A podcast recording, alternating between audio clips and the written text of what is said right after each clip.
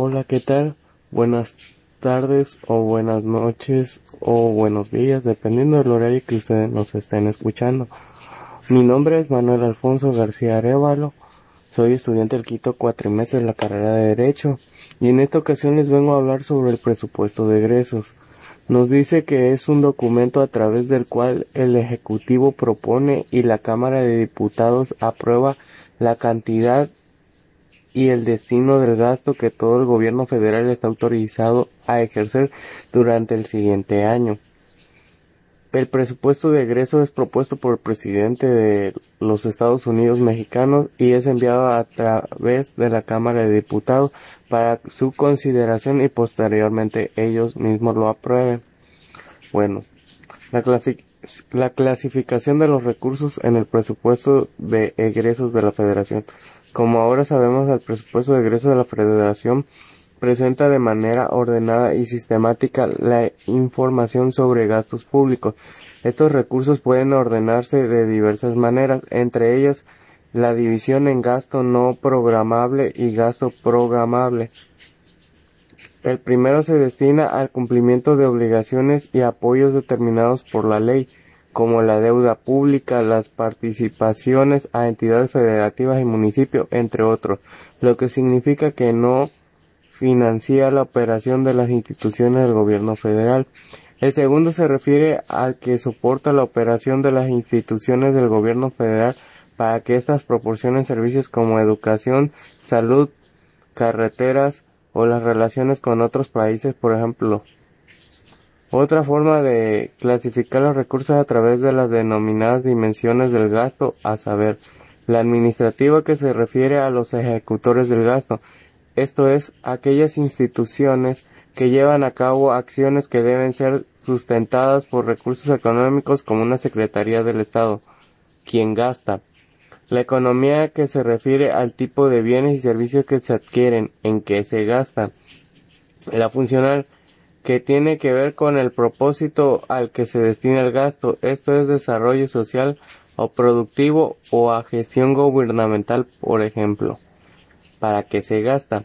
La dimensión administrativa nos permite identificar con claridad los ejecutores de gastos, en donde encontramos dos grandes grupos. Por un lado, los ramos administrativos y generales y por el otro el sector para el estatal.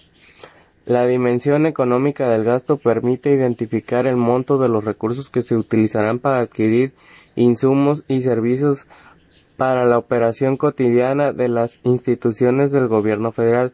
Es importante hacer notar que el presupuesto de egresos de la federación no detalla el tipo de gasto corriente o de capital al que serán aplicadas las asignaciones para transferir a los estados ya que no es posible conocer los bienes o servicios que serán adquiridos por los beneficios de estos recursos. Por lo tanto, esta clasificación solo se aplica para el gasto programable. La dimensión económica se divide en diferentes renglones o rubros de gasto. Esta división está normada por, el clasificador por objeto de gasto que considera tres niveles de desagregación capítulo de gasto, concepto de gasto y partida de gasto. La dimensión funcional permite conocer el propósito al que se dirigen los recursos públicos.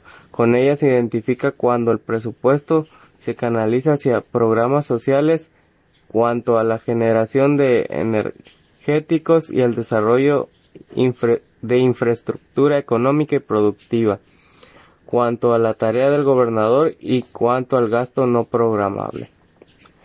Si bien la elaboración y aprobación del presupuesto de egresos de la Federación nos dice la fracción 4 del artículo 74 constitucional establece que el titular del Poder Ejecutivo Federal debe hacer llegar a la Cámara de Diputados la propuesta del gasto público a más tardar el 15 de noviembre del año anterior al que se refiere el presupuesto, cuando este presupuesto corresponda al primer año de gestión de la Administración Federal la fecha se pospone para el 15 de diciembre.